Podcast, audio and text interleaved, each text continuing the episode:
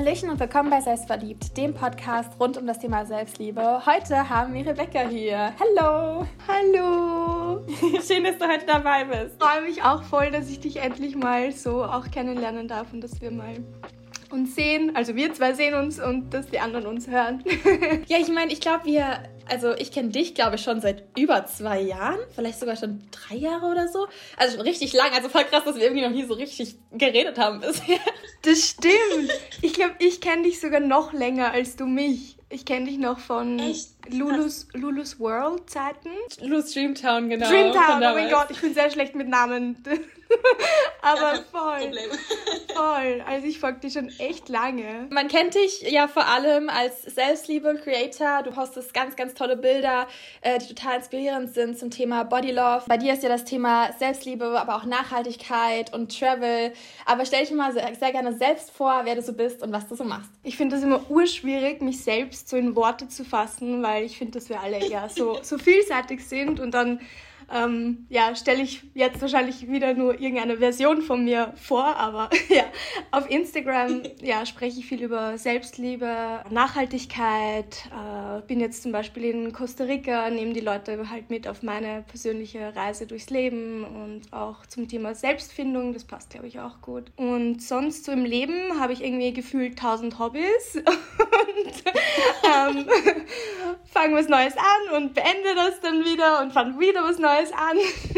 Das beschreibt mich, glaube ich, gut. Ich bin auch hochsensibel, gehe sehr transparent mit meinen Emotionen um und reise gerne. Total schön. Aber da sind wir uns echt ähnlich. Also, äh, ich habe das auch mit Hobbys ich, ich finde dann etwas total geil, dann fange ich das an und dann finde ich aber die anderen Sachen auch geil und dann habe ich plötzlich so 20 Sachen, die ich gerne in meiner Freizeit machen würde und ich mir so, oh mein Gott, wann soll ich das alles machen? geil, geil. Mir hilft da voll so Challenges. Also ich weiß, dass Challenges nicht für, für jede Person etwas sind, aber für mich persönlich, mir helfen sie total, dann zum Beispiel für 21 Tage was durchzuziehen. Ich mache jetzt zum Beispiel gerade eine wieder eine 21-Tage-Challenge, wo ich 10 Minuten am Tag lese, 10 Minuten am Tag schüttel und 10 Minuten am Tag meditiere. Und so mache ich ein paar Dinge zumindest für drei Wochen. Das ist richtig gut, ja. Weil ich habe das auch manchmal so, dass ich dann irgendwie so viele Sachen gleichzeitig machen will und dann denke ich mir so, okay, ich mache jetzt einfach eine Sache eine Zeit lang und wenn ich dann die satt habe und keinen Bock mehr habe, dann kann ich die andere Sache machen und dann stresst es mich nicht so sehr. Und manche Sachen kommen auch in die Routine rein. Also ich habe zum Beispiel auch mit dem Lesen angefangen vor ein paar Monaten und jetzt, ich lese jeden Abend vorm Einschlafen. Wirklich jeden Abend. Und ich kann auch anders gar nicht mehr richtig einschlafen aus irgendeinem Grund. Deswegen, das ist voll zur Routine geworden. Voll cool, voll cool. Ja, es ist ja. meistens ist einfach nur der Anfang schwer. Also dieses, die Überwindung und dass es dann eben eine Gewohnheit wird und das dauert halt meistens ein paar Wochen, bis das so ist. Aber voll cool. Du hast ja auch eben schon das Thema Selbstfindung angesprochen, dass das bei dir ganz groß ist. Und du hast ja vor kurzem etwas ja, neu bei dir entdeckt oder ähm, wiederentdeckt. Und zwar deine Sexualität. Und darüber würde ich gerne mit dir sprechen, weil ich finde das total spannend. Ich glaube, dass viele ja sich vielleicht verunsichert fühlen, wenn sie irgendwie nicht mit 15 ihr Coming Out haben, sondern mit 30 oder so. Und ich glaube, dass es total cool ist, mal äh, ja, das Ganze so zu sehen, dass man nicht immer schon, keine Ahnung, im Teenageralter schon wissen muss, was seine Sexualität ist. Das kann man in, in jeglichem Alter rausfinden, ein Coming Out haben. Und ja, ich würde total gerne mal von dir hören, wie da so deine Experience war, wie ist dazu gekommen. Ähm, ja, erzähl gerne mal. Das ist eine sehr interessante Geschichte, weil ich war immer so ein bisschen so, also ein bisschen, ich war immer ein Ally, also ich war immer ein Ally und ich habe mich immer voll auf die Pride gefreut, aber ich war immer nur so Ally und ähm, fand äh, Frauen aber schon immer auch anziehend, aber habe mir das irgendwie nicht so erlaubt zu definieren. Ich bin halt auch nicht, was man dazu sagen muss, nicht in einem queeren Umfeld und ähm, habe mich dann aber mehr und bin mehr und mehr Menschen auf Instagram gefolgt, die auch queer sind und ich glaube, das hat mir auch ein bisschen so geholfen, mich da einfach äh, zumindest online damit zu umgeben. Auch so, so aufklärerische queere Accounts, die beschrieben haben, ja, dass, dass es nicht bedeutet, wie viel Erfahrung man zum Beispiel mit einem gewissen Geschlecht hat, sondern ähm, zu wem man sich hingezogen fühlt und so ist es für mich mehr und mehr hat sich das herausgefiltert und ich habe mich dann auch so ein bisschen in eine Frau verguckt und ich hatte früher schon Erfahrungen, also ich habe Erfahrungen mit Frauen gemacht, aber ich habe es immer gelabelt als that's just fun. So, also das ist, das ist nur, mhm. nur, nur zum Spaß haben. Und ja, jetzt bin ich 29, werde in einem Monat 30 und auf, auf meiner letzten Reise bin ich einfach für mich drauf gekommen, dass das einfach mehr ist für mich und ähm, dass ich mich einfach zu ja, jeglichem Geschlecht hingezogen fühle und das auch so benennen darf, auch wenn, wenn ich vielleicht nicht jetzt mit 29 schon Unmengen an Erfahrungen mit Frauen hatte und dass das eben keine wichtige Rolle spielt, äh, die Anzahl oder die Prozentzahl, zu wie vielen Männern und zu wie vielen Frauen man sich hingezogen fühlt, voll, weil das ist halt auch so ein Ding, dass man sagt, ähm, oder äh, egal welches Geschlecht eben. Ja, es war extrem erleichternd für mich, das für mich zu realisieren und gleichzeitig war es dann auch voll befreiend, ähm, auch wenn man sich nicht outen muss, ähm, war es für mich persönlich mega befreiend, das dann öffentlich auch zu machen und auch meiner Mama zu erzählen. Das war so schön. Es war so lustig. Die Geschichte erzähle ich noch. Meine Mama, das war echt lustig. Ich war in Costa Rica. Sie hat mir einfach eine Sprachnachricht geschickt. Sie so, Rebecca, bist du lesbisch? ich war so aus heiterem Himmel.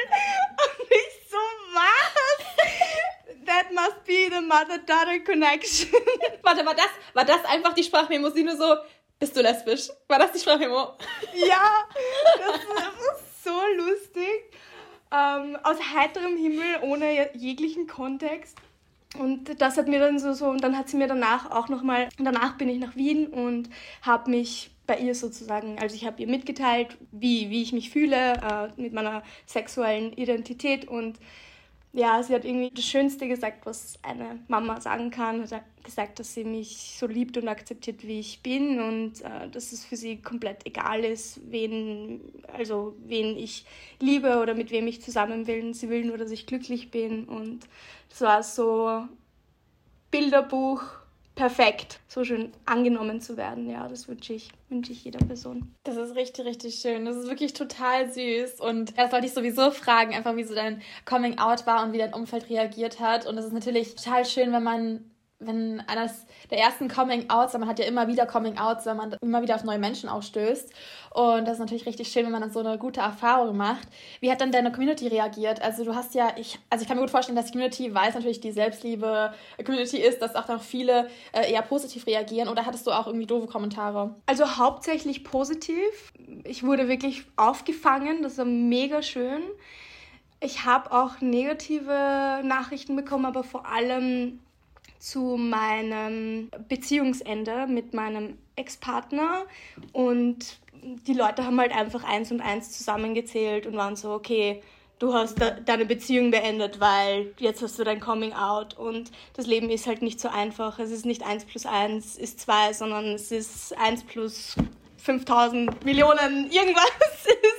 also es spielen einfach so viele so viele Dinge mit. Ich glaube, dass die Leute sich manchmal viel zu leicht ein Bild machen und glauben, dass sie alles durchschauen, dadurch, dass man so viel teilt online, aber es, es spielt spielt sich privat einfach noch so viel mehr ab. Also da habe ich viel, viel Hate bekommen. Das war sehr interessant. Das ist echt interessant, einen, einen Breakup zu haben, öffentlich, weil dann hat man sozusagen nochmal einen zweiten Breakup. Also man ist eh schon in so, man, man hat so viel Schmerz und geht halt durch viel und dann muss man nochmal durch viel mehr gehen, weil auch viel unempathisches Feedback kommt oder ja, also die Leute einfach nicht, nicht wirklich nachdenken, was sie, was sie sagen und nicht erkennen, dass ich auch einfach nur ein Mensch bin, der Erfahrung macht. Ja, da würde ich mir wünschen, dass man ein bisschen, bisschen mehr empathischer ist, aber zum Thema Outing war es wirklich, also das jetzt getrennt vom Beziehungsende zu sehen, habe ich wirklich zu 99% positives Feedback bekommen, ja mega schön. Sehr schön. Hast du denn lange vorher überlegt, wie du das dann online sagst? Oder hast du dir gedacht, boah, ich habe das jetzt entdeckt, ich will es einfach nur rausschreien und mitteilen? Wie waren also deine Gefühle? Nein, also ich habe es nicht sofort mitgeteilt, sondern es war für mich wirklich zuerst so ein, nein, ich mache diesen Prozess zuerst für mich durch weil es auch für mich persönlich ein äh, vulnerable Thema war. Das heißt, ich, ich wollte zuerst Fuß fassen und mich sicher fühlen und das ist mir ganz wichtig, bevor ich irgendwas öffentlich äußere. Ähm, und dann, als ich mich stabil äh, gefühlt habe, habe ich mich dazu entschieden, das dann öffentlich zu teilen. Das war dann aber ziemlich intuitiv. Dann war ich so, okay, heute bin ich ready. Voll schön. Ja, aber ich glaube, das ist total wichtig, dass man vorher so sich richtig sicher fühlt und sagt so, hey, und ich mache das jetzt. Und ähm, ja, ist richtig toll, dass die Community das auch dann auch so gefeiert hat. Und ich glaube, das ist auch immer ganz schön zu sehen, wenn zum Beispiel auch dann Leute in deiner Community selbst queer sind und dann so sagen, ja, yeah, wir haben noch einen im Team. Ja, voll. ja, das ist ganz geil. Mega schön. Mega schön, ja, wirklich. Ja. Auch die Idee, mal so ein Queer-Community-Treffen zu machen, fand ich auch voll schön. Das kommt auch von, von einer Person in meiner Community. Da dachte ich mir, ja, das ist eine gute Idee, das könnte man wirklich machen. Wie war das, das bei dir eigentlich? Also bei mir war das tatsächlich so, ich hatte nie so ein richtiges Coming-out, weil ich weiß auch nicht, ich bin irgendwie nie hingegangen und habe mich hingesessen und gesagt, okay, Leute, ich bin pansexuell oder keine Ahnung, also so ein Label war mir sowieso noch nie so richtig wichtig, ähm, aber ich habe das immer so ein bisschen gebraucht, um den Leuten zu beschreiben. Ich habe das irgendwie, glaube ich, so ein bisschen natürlich einfach reinfließen lassen. Auch auf Social Media habe ich einfach hier und da mal einfach Beiträge dazu gemacht, aber es, es war nie so ein, okay Leute, und so ist es jetzt. Es war bei mir irgendwie so ein ganz leichter Übergang auch, bis ich das realisiert habe. Also ich weiß gar nicht mehr ganz genau, wenn ich mir so gedacht habe, boah, ich glaube, ich liebe alle Geschlechter. Es ist mir so ganz egal. Ich weiß gar nicht, wann ich das so richtig so gemerkt habe, es war einfach, glaube ich, für mich in dieser spirituellen Reise einfach so ein Punkt, wo ich gemerkt habe, dass für mich Geschlecht gar nicht so viel bedeutet. Weißt du? Also, dass irgendwie dieses, okay, wer steckt dahinter? Wer, wer ist dieser Mensch in der Person? Wie ist der Charakter? Das hat für mich schon immer alles irgendwie bedeutet und gar nicht so dieses, okay, ich finde die Person total super toll und fühle mich voll verliebt, aber das ist ein Mädchen, also geht es nicht. Weißt du, das war irgendwie noch nie so eine Grenze für mich, was ich irgendwie total interessant finde. Mm. Genau, ich glaube, ich glaube, so habe ich das irgendwie entdeckt. Hast du auch das Gefühl, dass es für dich irgendwie sowas, sowas auch Spirituelleres war, weil du ja auch in dem Spirituellen äh, voll drin bist? So habe ich das persönlich jetzt ehrlich gesagt noch nicht gesehen. Ich meine, alles ist irgendwie, da ist dann die Frage, was, wie, wie definiert man Spiritualität? Für mich ist eine gute Definition zum Beispiel das nach innen schauen. Also für mich bedeutet mhm. Spiritualität einfach auch, natürlich mich auch verbunden zu fühlen, aber viel äh, reflektieren, nach innen schauen, was geht in mir vor und ähm, das Göttliche in dir sehen, ohne das jetzt mit irgendwie, äh, ohne religiösen Kontext oder so, äh, weil viele, ich glaube, das Wort Gott einfach, äh, ich habe das für mich so, also das Göttliche, wir haben alle was Göttliches und ähm, das in mir zu sehen und zu reflektieren und nach innen zu schauen, also in dem Aspekt ja, vielleicht. Ich finde auch, dass Sexualität äh, generell auch etwas Fluides ist. Ich kann das jetzt für mich auch so annehmen, aber es ist so lustig, wenn man in einer, also es ist nicht lustig, es ist eigentlich ziemlich doof. Wir wachsen halt in einer heteronormativen Welt auf und es wird einfach direkt angenommen, dass du das bist und alles andere braucht ein Outing und das zu realisieren und einfach Dinge auch zu entlernen. Für mich war das halt wirklich, ich bin richtig heteronormativ aufgewachsen im Umfeld und dann ist das wirklich ein Entlernen und mir auch erlauben. Und vor allem, wie du auch gesagt hast, ich bin halt jetzt auch schon 30, auch mir in, das in dem Alter zu erlauben, zu sagen, okay, das, das heißt nicht, dass alles bis dahin eine Lüge war. Das heißt einfach, dass ich einen neuen Anteil ja. von mir entdeckt habe. Und Selbstfindung bedeutet nicht, okay, jetzt habe ich mich gefunden, jetzt ist vorbei, sondern das ist ja ein, ein stetiger Journey. Es, ist, es wird sich auch laufend verändern. Und auch, ich sehe das auch so in der Sexualität, auch meine Sexualität darf fluide sein. Es kann sein, dass ich mich zu einem Zeitpunkt vielleicht nur zu Frauen hingezogen fühle. Es kann sein, dass ich mich zu einem Zeitpunkt nur zu Männern hingezogen fühle. Es kann sein, dass ich mich zu allen Geschlechtern hingezogen fühle.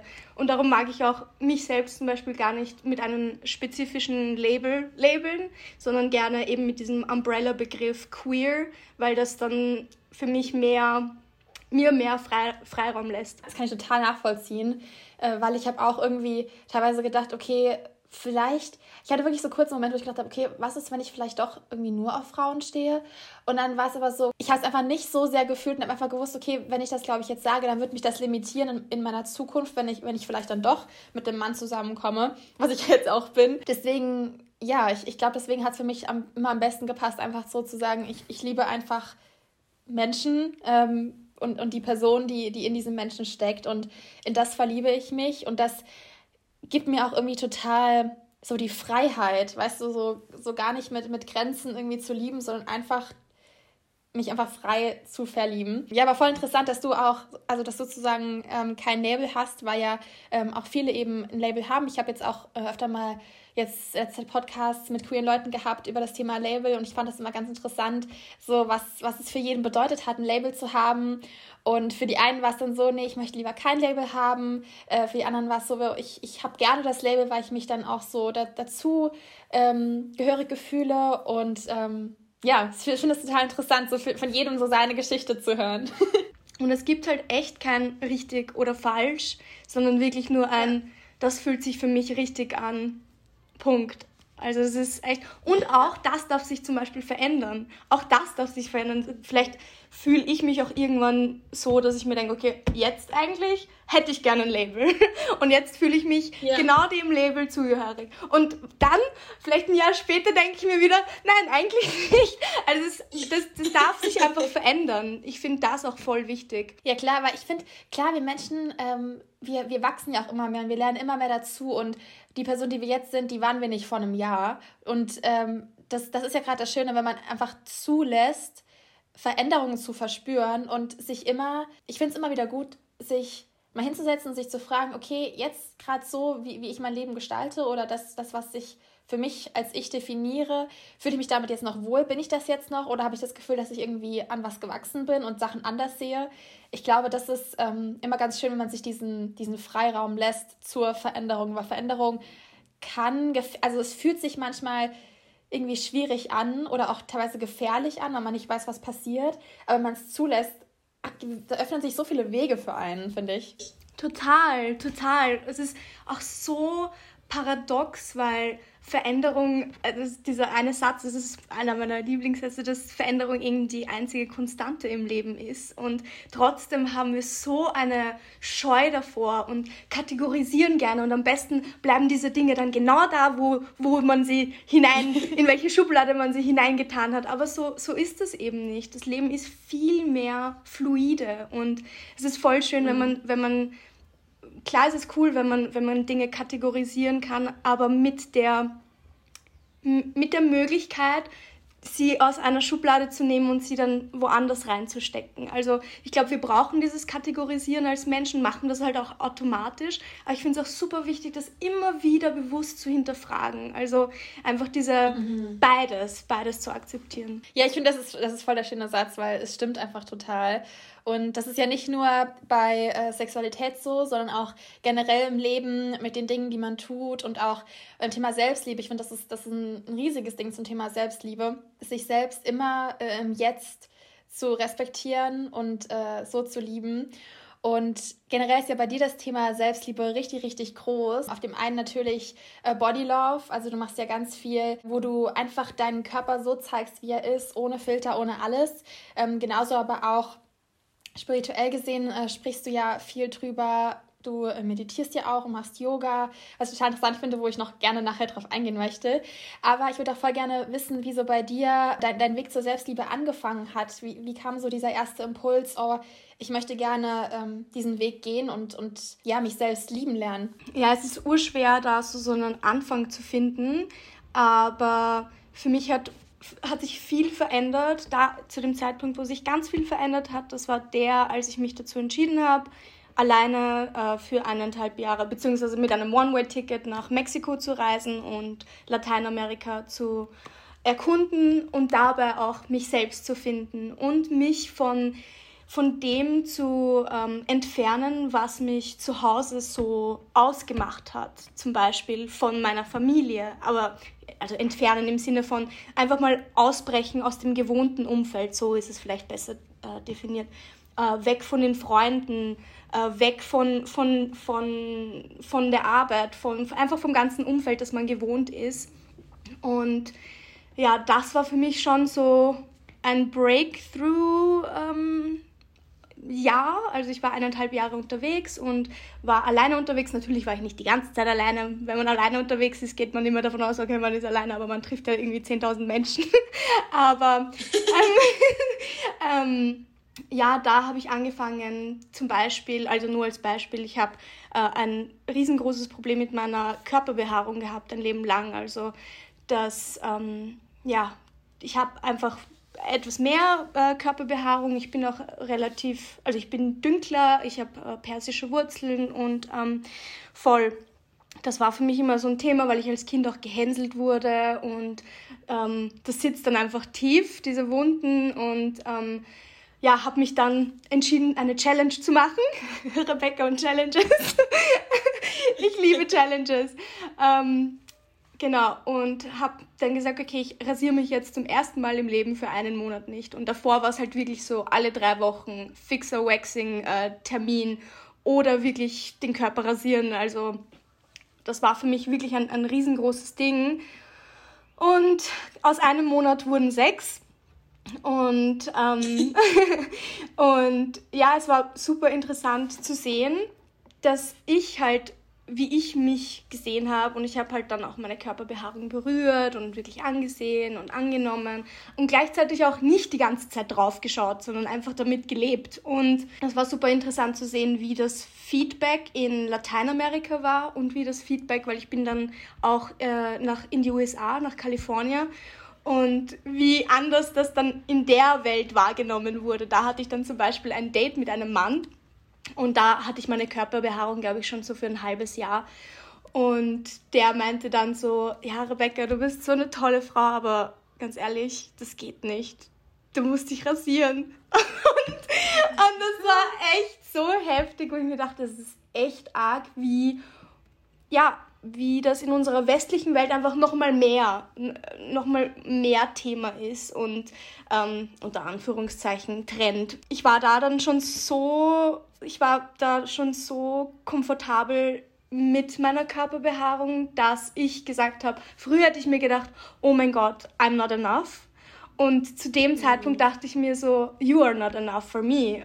Du, du erkennst nicht all meine Anteile und meine, meine Körperbehaarung gehört halt einfach zu mir. Und wenn mich irgendwer nicht mit meiner Körperbehaarung akzeptiert, dann bist du nicht für mich. Und das heißt nicht, dass ich nicht genug bin.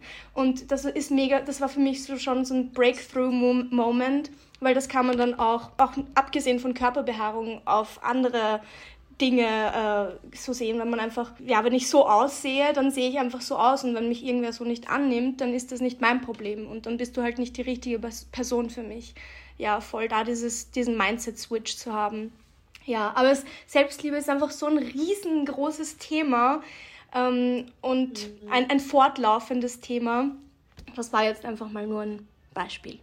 Aber richtig krass. Also ich muss auch sagen, mit dem Thema Körperbehaarung, also erstmal wollte ich sagen, was du gerade gesagt hast, war richtig, richtig schön und, und total true. Und das sollte sich jeder mal hinter die Ohren schreiben, der gerade zugehört hat.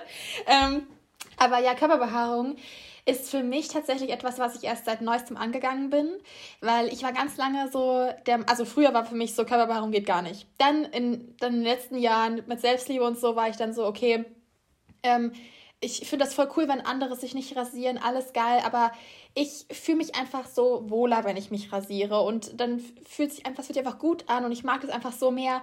Und in letzter Zeit frage ich mich so, warte mal, ist das einfach nur die Gesellschaft, also dass ich so drin bin in diesem gesellschaftlichen Bild, dass ich deshalb denke, so das, das ist besser, da fühle ich mich wohler, weil ähm, ja, ich glaube, da, da wird man so krass beeinflusst, dass man manchmal denkt, das wäre die eigene Meinung, obwohl es gar nicht die eigene Meinung ist, sondern einfach die, die gesellschaftliche Meinung.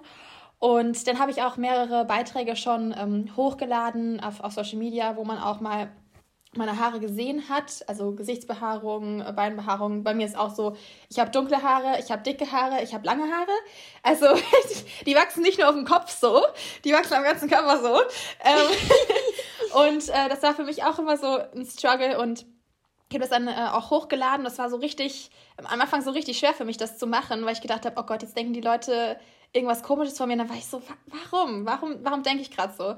Also es war auch so, so eine Challenge für mich, das zu machen oder auch mal dann irgendwie einen Monat oder so oder ich weiß gar nicht, wie lange ich mich jetzt schon öfter nicht rasiert habe, ja, vielleicht einen Monat oder zwei mal nicht zu rasieren und zu sagen, hey, das passt alles und wenn ich dann mal so richtig Bock habe, mich zu rasieren, dann mache ich das und dann mache ich Self-Care draus und ich, und ich feiere es voll, aber dass ich ansonsten mich trotzdem wohlfühle und ich muss sagen, auf Social Media war das teilweise echt schwer. Ich habe ähm, irgendwie bin ich auf der falschen Seite gelandet von TikTok und ich habe extrem viele Kommentare bekommen von wegen, äh, dass ich ja ein Mann wäre und wie männlich ich doch wäre und ich habe plötzlich in den Spiegel geschaut und ich war so, Alter, sehe ich männlich aus? Was ist alles an mir männlich? Und das hat zum ersten Mal seit, seit Jahren war ich plötzlich so, hatte ich plötzlich dieses, dieses Gefühl wieder von wegen, stimmt irgendwas mit, mit, mit mir oder meinem Körper nicht.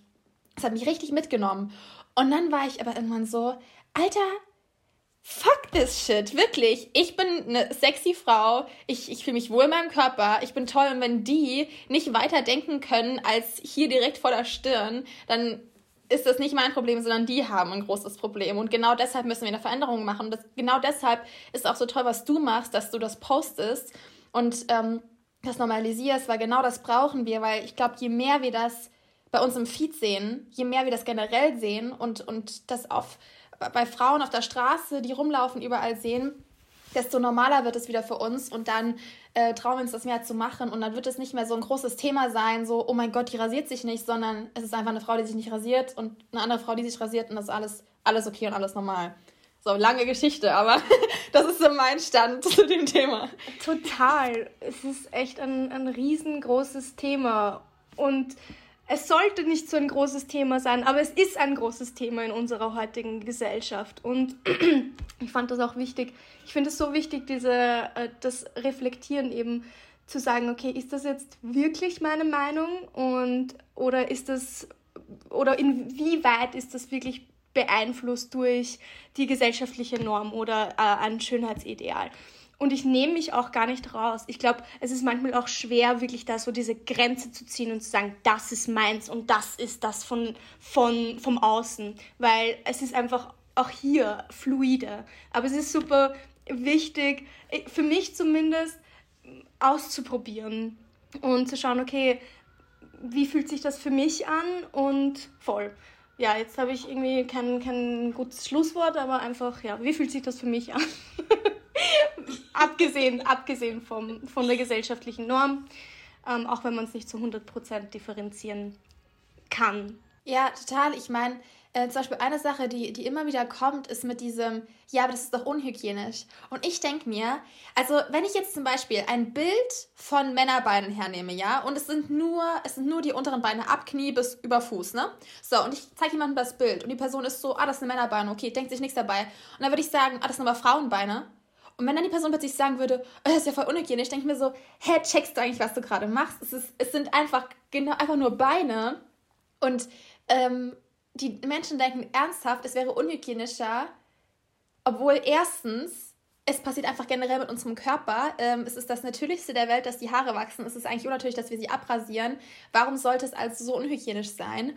Und äh, zweitens, warum soll es bei Frauen äh, unhygienisch sein, aber bei Männern nicht? So, erklär mir mal bitte das wirklich sinnvoll, ähm, warum das so wäre. Total. Also da, davon kann ich ein Lied singen, weil ich habe ja wirklich viele Beiträge zum Thema Körperbehaarung gemacht und äh, ja, hauptsächlich von männlich gelesenen Personen ja, viel. Ich hab, hatte auch ein, ein Reel, das viral gegangen ist und was sich da abgespielt hat äh, zum Thema Körperbehaarung, das war echt. Also da habe ich dann gesagt, okay, ich brauche jetzt mal eine Pause, weil da einfach so viel äh, Hate reingekommen ist. Das war echt grauslich. Und äh, es ist echt ein, also wie gesagt, es ist ein Riesenthema, auch wenn ich wünschte, dass es nicht so ein Riesenthema wäre.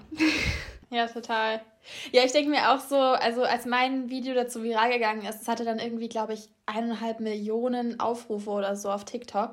Und ich habe mir so gedacht, wie schade ist es eigentlich, dass so ein Video nur deshalb viral geht. Weil dann merkt man doch, wie, wie, wie die Menschen, also die das dann so sehen, denken und, und wa warum muss es sowas anderes, sowas krasses sein? Weil andere Sachen, wo man, wenn ich genau das gleiche Video gemacht hätte, ohne die Haare, wäre es never viral gegangen. Hätte es vielleicht ein paar tausend Aufrufe gehabt. Ne? Deswegen, ähm, weil Leute sich, weil sich immer so freuen, ja, es hat viele Aufrufe bekommen, so, das ist richtig cool, bis es dann sowas ist, weil ab einem gewissen Punkt, wenn man halt gegen einer, also nicht in einer gewissen Norm ist und etwas viral geht, da, da kommt die Hatewelle, aber so richtig. Und das hast du eben auch schon gesagt mit diesem, so Leute verstehen manchmal nicht, dass halt da ein echter Mensch sitzt, der, der, das, der das auch wirklich liest und der das abbekommt und äh, das sind für andere, sind das so ein paar geschriebene Worte und ist nichts Großes und die schreiben das hin und gehen zum nächsten Video und denken nicht mehr drüber nach.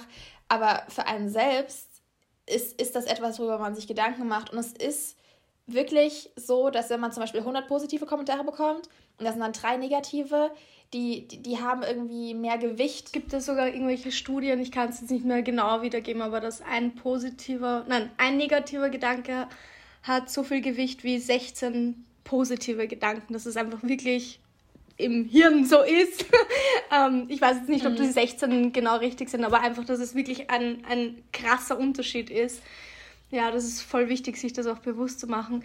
Aber was mir da in, zu dem Thema hilft, ist einfach die Kommentare dann nicht mehr lesen. Also unter dem viralen Video, da habe ich dann einfach die Kommentare nicht mehr gelesen, weil das ist dann einfach nur Selbstverletzung. Weil das Ding ist, klar, ich habe meinen Prozess durchgemacht, aber trotzdem triggern mich bestimmte Dinge noch, weil das so tief verankert ist und ich nehme mich nicht raus. Ich sage nicht, dass ich ähm, dass ich sozusagen, dass mir jetzt jede Meinung egal ist. Es ist einfach nicht so. Es ist einfach nicht so. Und klar, ich, ich mache jetzt meine Stimme lauter als die der anderen, aber trotzdem ähm, macht das etwas mit dir, wenn du irgendwie, keine Ahnung, 200 Kommentare liest, wo gesagt wird, dass du grauslich bist, unhygienisch oder männlich oder was auch immer, unattraktiv und äh, was weiß ich was. Es ist, es ist einfach, ja, es, es macht, selbst wenn man, wenn ich bewusst sage, ja, okay, gut, du, du bist ein Mensch, du lebst unbewusst und ähm,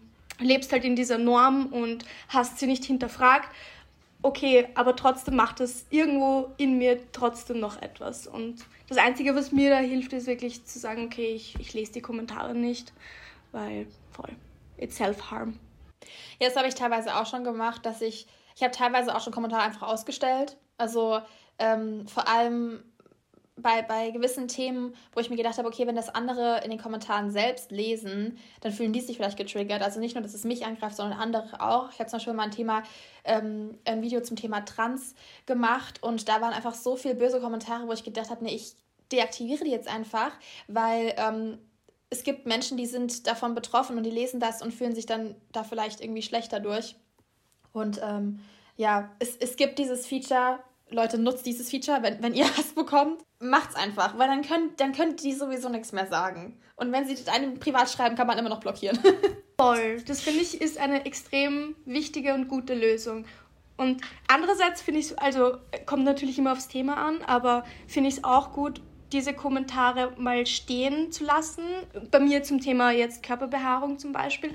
Einfach weil ich auch oft gesagt bekomme, ja, das ist doch nicht so ein großes Ding. Es war nicht so ein großes Ding mhm. draus. Oder, und dass man sieht, hey, schau mal, das ist ein ziemlich großes Ding, weil schau dir diese ganzen Kommentare an. Also es ist einfach noch Thema. Und äh, diesbezüglich ja. finde ich es dann wieder äh, sozusagen interessant, das da stehen zu lassen, damit Leute auch sehen, okay, es ist vielleicht doch Thema.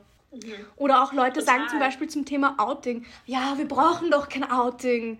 Es sind, wir werden alle, es ist, jeder Mensch ist gleich. Ich kann sowas nicht hören, weil das, das stimmt nicht. Das ist einfach, es werden Menschen diskriminiert, es werden Menschen äh, aus der LGBTQ-Community ermordet. Es ist, es ist einfach, es ist einfach leider notwendig, sich zu outen, beziehungsweise wenn man, wenn man das möchte, dann, dann ist es ein guter Schritt, sich zu outen. Ja, das stimmt total. Also klar, das ist, das ist so ein Ideal und ich, ich wünsche mir dieses Ideal auch für die Zukunft, aber es ist einfach nicht die Realität im Moment. Ich meine zum Beispiel, ähm, Luca und ich wollen zusammen im Sommer verreisen. Wir müssen immer schauen, wie es mit den Rechten steht dort äh, für queere Menschen, weil es sonst sein könnte, dass äh, wir dort ins Gefängnis gehen, wenn wir da einreisen. Wir müssen jetzt zum Beispiel einen Direktflug nach Bali nehmen, der teurer ist als der, ähm, der mit einem Halt in Abu Dhabi, weil Abu Dhabi ist die Todesstrafe, soweit ich weiß. Das sind einfach so Sachen, da, da wenn man ähm, zum Beispiel nicht queer ist und dann so sagt, so, ja, was ist doch, das wird doch jetzt momentan alles so akzeptiert und so, dann muss man sich sowas mal anhören, sich so denken, Alter, in manche Länder können die Leute nicht reisen. Genauso Dubai, es fliegt ja irgendwie gefühlt jeder nach Dubai. Da sind die Rechte richtig, richtig schlimm. So LGBTQ-Personen, äh, die haben da gar, gar keine Rechte. Mit Frauen ist es da auch nicht wirklich gut mit den Rechten. Also, und irgendwie jeder fliegt da hin und sagt dann so, oh, das ist ja alles so toll. Was übrigens, ne, wusstest du, dass das Influencer äh, einen Vertrag unterschreiben müssen, dass wenn sie in Dubai sind oder beziehungsweise da wohnen, da nicht negativ drüber reden dürfen. Das ist, ja. Ist so verrückt. Habe ich auch diese Doku gesehen, dachte ich mir so, krass, das ist echt krass, ja. Eben in dieser Realität leben wir. Ich finde, du hast es sehr, sehr schön gesagt, dass es, es ist ein Ideal, aber es ist nicht die Realität. Und das ist so wichtig in, in so vielen The Themen, in so vielen Ismen, in so viel, vielen Themen der Diskriminierung, dass wir nicht sagen, weil das ist ignorant zu sagen, zum Beispiel, ja, keine Ahnung, für mich ist jeder Mensch, äh, ja, die Hautfarbe ist egal. Es ist egal jetzt, um, um welches Thema der Diskriminierung es geht.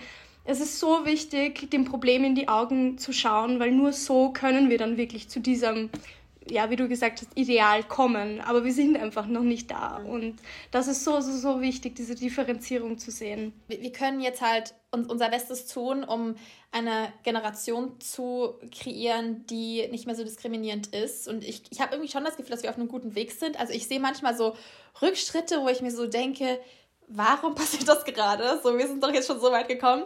Aber äh, trotzdem im Allgemeinen habe ich schon das Gefühl, dass sich da äh, irgendwie schon was Großes tut. Also ich allein schon der Unterschied zwischen, ähm, wie das zum Beispiel bei mir noch in der Schule war und wie es bei meiner Schwester in der Schule ist, wo irgendwie, ich glaube, 50 Prozent der Leute sind da irgendwie queer. Alle sprechen da äh, offen drüber und so. Das, ich finde, das ist sowas, was wir früher bei mir in der Schule jetzt nicht so viel hatten. Also in, in der, ähm, ja, Abschlussklasse, die ich dann abgebrochen habe, da waren schon mehrere queere Menschen, aber davor ist mir das noch nie so richtig ähm, ja, das war einfach nicht so wirklich ein Thema. Und deswegen finde ich es voll schön, dass man schon so eine Veränderung irgendwie spürt, finde ich. Auch durch Social Media zum Beispiel. Total, total. Und trotzdem ist es noch immer so eine Bubble. Ja. Deshalb, ich habe das auch manchmal, kennst du das, wenn man so, man ist, man ist so voll in diesem Gefühl, ja, es ist voll die große Veränderung, es fühlt sich alles so toll an. Und plötzlich begegnet man so einem ganz anderen Menschen und man denkt sich so, hä, warte mal, so Menschen existieren. Voll! Oder zum Beispiel auch mit dem Veganismus. Da dachte ich mir auch voll oft so, boah, es hat sich so viel verändert. Und klar, es, es hat sich auch viel verändert. Es hat sich viel verändert. Aber mir dann so Statistiken anzuschauen, dass irgendwie nur 2% der, der Population vegan leben, ist dann so, so, crazy shit. Man lebt halt so in, in, in so der eigenen Bubble und ich bin auch umgeben von Menschen, die hauptsächlich kein Fleisch konsumieren und für mich ist das dann so, ja, einfach wieder nochmal so ein, ein, ein Weckruf, dass voll in, in welcher Welt wir eigentlich leben. Ja, ich kenne das voll. Also wenn dann irgendwie so alle Freunde irgendwie so ähnlich sind und, und plötzlich, äh, ja, ich habe das auch teilweise, wenn ich dann in einem Freundeskreis drin bin und die haben dann zum Beispiel nochmal andere Freunde und dann kommen die so vorbei und dann plötzlich sagen die, äh, mach mal die Musik aus, die ist voll gay. Und ich bin so, Wer sagt, oh mein Gott, what the fuck? Das, äh, das ist dann auch immer so ein kurzer so what the fuck Moment, wenn sowas passiert. Boah, das kann ich mir vorstellen, ja. Aber hattest du jetzt äh, seit deinem Coming Out irgendwie so einen besonderen Moment erlebt? Das hast du eben von, dein, von deinem Coming Out bei deiner Mama erzählt. Ja, hast du irgendwie so einen besonderen Moment gemacht oder irgendwie eine Erfahrung gesammelt äh, seitdem zu, zu deiner Sexualität oder irgendwas? Ähm, irgendwie auch was Besonderes vielleicht gelesen oder geschaut? Um, ähm, also ich, ich date Frauen auch. Und das fühlt sich gerade schön an, auch einfach zu sehen, dass das für mich keinen Unterschied macht, einfach, dass ich, dass es nicht nur so wie ich mir das halt jahrelang erzählt habe, dass es nur Fun ist, sondern dass ich mir abgesehen vom Geschlecht einfach vorstellen kann, ähm, mit einer Person zu leben, zusammen zu sein und dass das Geschlecht einfach dabei keine Rolle spielt. Und sonst, ja, schaue ich mir gerne Dokus an und äh, ich habe mir erst jetzt eine, eine Comedy-Show, ich habe den Namen vergessen, aber auf Netflix von einer queeren Person angeschaut oder schaue gerade auch äh, The L-Word, ist auch eine Serie mit... Ähm, mit äh, queeren Menschen, mega, mega schön. Vor allem versuche mich einfach mehr damit zu befassen und äh, wenn ich jetzt zum Beispiel auch in ein Land reise, dann informiere ich mich äh, zum Thema und hier in Costa Rica sind sie zum Beispiel ziemlich äh, queer-freundlich. Ich glaube seit 2000, ich will jetzt nichts Falsches sagen, aber ich glaube seit 2021 ist es sogar erlaubt, dass also, wow, ist es sogar erlaubt, aber in, in, dieser, in dieser Welt leben wir halt, aber dass, dass gleichgeschlechtliche Menschen ähm, ein Kind adoptieren dürfen, also ein Kind haben dürfen, voll. Ähm, also sind da in Lateinamerika ziemlich vorbildlich unterwegs. Und ja, es gibt eine ziemlich große queere Community und ja, man fühlt sich hier sehr safe als queere Person, auch wenn man sich vielleicht mit wenn man eine, eine gleichgeschlechtliche Beziehung führt oder jemand ähm, vom selben Geschlecht datet, dann ist man hier relativ safe relativ safe. Das ist halt auch immer so die Sache. Es ist ja auch, in Deutschland ist man ja auch eigentlich relativ safe und trotzdem gibt es Leute, die, wenn sie Hand halten auf, auf der Straße, irgendwie beleidigt werden und so. Also nur weil irgendwo die Rechte zwar gut sind, bedeutet das nicht, dass alle Menschen an diese Rechte glauben und einen respektieren. Total, total wichtig, das stimmt. Und ich glaube, dass man, dass Frauen, also oder weiblich gelesene Personen es in dem Fall vielleicht noch ein bisschen äh, einfacher haben, weil wir sozusagen ähm, the male gaze, also es wirkt so, okay, wir, wir sind ja sexy, zwei Frauen zusammen, weil das ist ja geil für einen Mann und darum ist es noch eher akzeptiert und ähm, zwei männlich gelesene Personen, die zusammen sind, erfahren vielleicht noch mehr Gewalt, weil das noch weniger in die heteronormative Welt passt, ins, ins Weltbild voll. Ja, das sind so Sachen, die, die realisiert man dann halt erst, wenn man sich mit der Thematik beschäftigt. Ja, ich meine, ähm, du hast ja auch gesagt, du hast es früher einfach mal so for fun gemacht und das ist halt irgendwie unter Frauen äh, so normal irgendwie, dass, dass man sich auch einfach mal so küsst oder irgendwie Händchen hält oder so.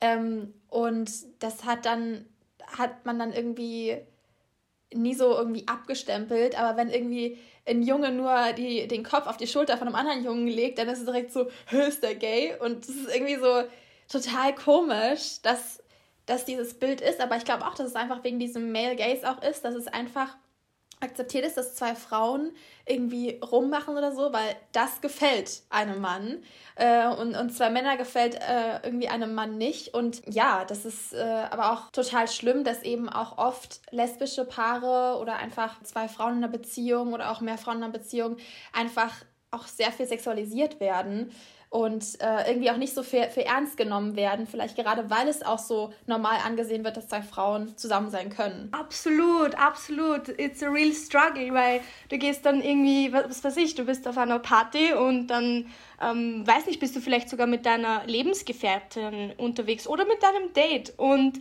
dann kommt der Typ und fragt, ob er mitmachen darf. Weißt du, ja. das ist halt etwas, das passiert dir in einer, in einer Hetero-Beziehung nicht. Da kommt niemand und fragt, kann ich mitmachen? Eben, und da, da, das ist einfach nur, nur ein Beispiel, dass das dieses Phänomen bestätigt. Hast du denn, ähm, weil ich glaube, das ist auch so ein großes Thema bei dir und das fand ich irgendwie abschließend irgendwie total cool, weil es auch so ein bisschen ja, vielleicht auch so ein bisschen dazu passt. Ähm, hast du denn Tipps, wie man aus seiner Komfortzone ausbrechen kann? Ähm, wir haben jetzt über verschiedene Sachen schon gesprochen und es hat eigentlich viel damit zu tun, aus der Komfortzone irgendwie rauszukommen und, und sich irgendwie Sachen zu trauen, Neues zu machen.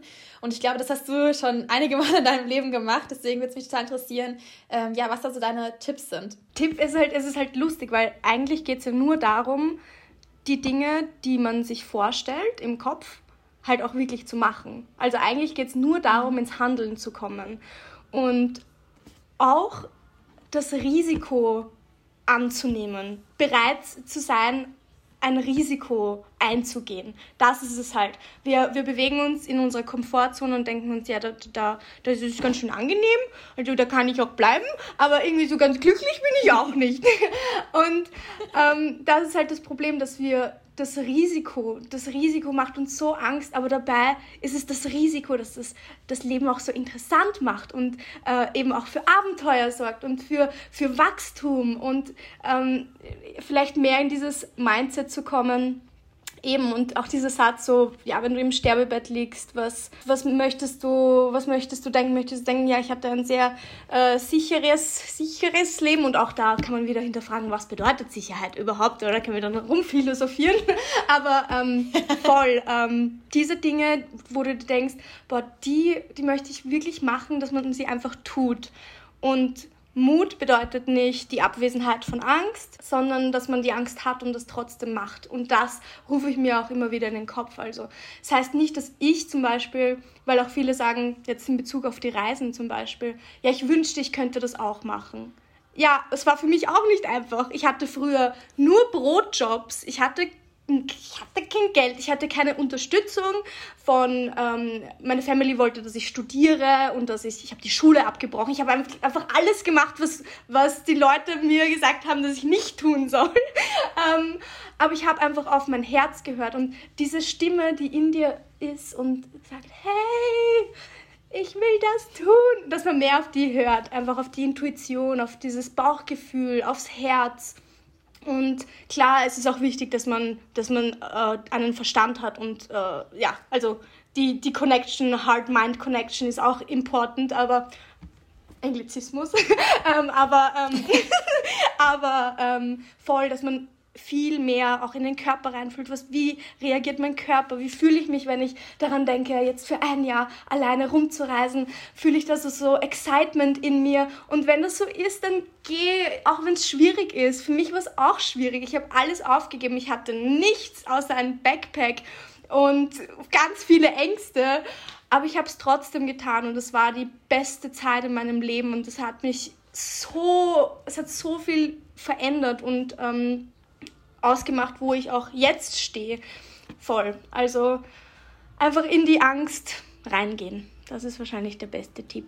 Richtig, richtig schön. Das war ein perfektes Abschlusswort und äh, ich fand auch den Satz eben so schön, äh, was Mut eigentlich bedeutet. Also ich habe das irgendwie, diese Ansicht habe ich noch nie so in der Art gehört und äh, ich finde es immer total schön, wenn ich so einen Podcast habe und mit jemandem quatsche und dann so da rausgehe und es ist nicht nur so für die ZuhörerInnen nachher so, oh wow, sondern es ist für mich auch manchmal so, oh wow. Und dann sitze ich da und denke drüber nach und denke so, wow, ich habe echt was dazugelernt und das, äh, das liebe ich irgendwie total. Dankeschön, dass, dass du heute dabei warst. Hat mich richtig, richtig doll gefreut. Ich hoffe mal, dass wir uns irgendwann in echt sehen können. Ähm, das ich würde mich freuen, dich, dich in echt kennenzulernen, wenn wir uns mal irgendwo auf derselben Seite der Erdkugel befinden. Das, das müssen wir auch erstmal, ne? Ich werde alles von dir unten verlinken. Also wer Rebecca noch nicht kennt, äh, wie kannst du sie noch nicht kennen? Ähm, und äh, ich werde auf jeden Fall alles unten verlinken. Danke dir, dass du heute dabei warst und äh, es hat mich sehr, sehr doll gefreut. Danke, thanks for having me, Lulu. Es war mega schön, mega schön, dich kennenzulernen. Du strahlst, du bist so, so wunderschön und ich liebe es, wie du, wie du dich ausdrückst und ich habe mich mega gefreut, dass du mir die Chance gegeben hast, in deinem Podcast zu sein. Oh mein Gott, ich glaube, das ist das Süßeste, was jemand jemals am Ende der Podcast-Folge gesagt hat. Das kann ich, glaube ich, gar nicht mehr toppen. Dankeschön. Dann äh, hören wir uns das nächste Mal und schaut auf jeden Fall bei Rebecca da vorbei. Und ja, dann tschüss. Oh.